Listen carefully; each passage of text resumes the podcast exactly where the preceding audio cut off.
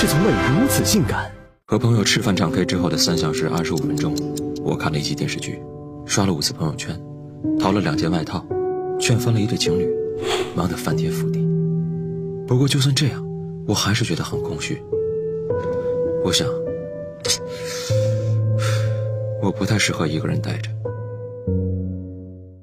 要说跟自己相处有多难，弗吉尼亚大学曾做过一项实验，他们要求志愿者在空荡的房间里待上十五分钟，期间没有手机等一切可供娱乐的工具，但是有一个按钮，按下去可以电击自己。结果发现，有百分之六十七的男性和百分之二十五的女性宁愿选择折磨自己转移注意力，也不愿啥都不干的待在那里。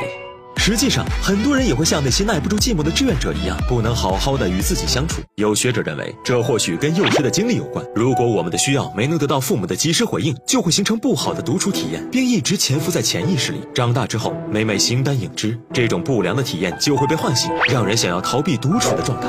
而对更多人来说，不能独处，还是因为我们生活在信息爆炸的环境里，我们靠网络、手机无时无刻的与外界连接，自己的感觉阈限被提升了 N 个 level，所以我们要不断寻求更多的刺激来满足自己的感官需要，否则就觉得活得像行尸走肉一样，空虚不安。但其实独处也是一种能力，只是我们忙着把社交技能刷到满点，忽略了什么才是真正的独处。独处不是让你一个人待着就好，而是在这段时间里，让自己进入深度思考。把那些新的经验放到内在记忆中整合，实现自我更新，促进更多的精神性成长。不然，再多血泪换来的经验，也跟狗熊手里的玉米一样，掰一个丢一个。此外，你还会在独处中做回真实的自我。在与外界交往时，我们会不自觉地把关注放在别人身上，靠假自我，在适当的时候表现出合适的态度。可是，一直扮演假自我会让人麻木疲惫，甚至会忘了自己存在的价值和意义。而独处能让我们把所有的关注重新放回自己身上，释放出真自我。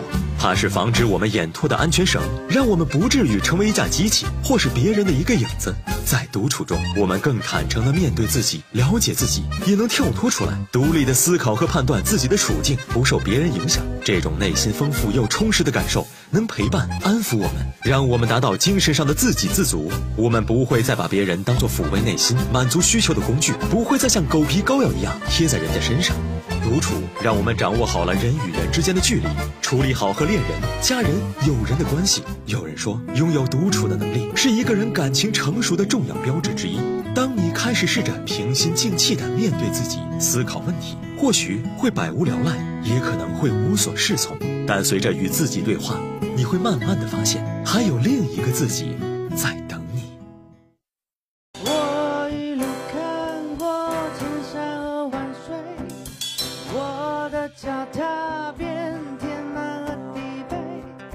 日晒或是风吹，我都无所谓。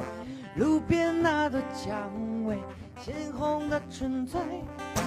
关掉了手机，管他谁是谁，不要去理会是是与非非。天亮走到天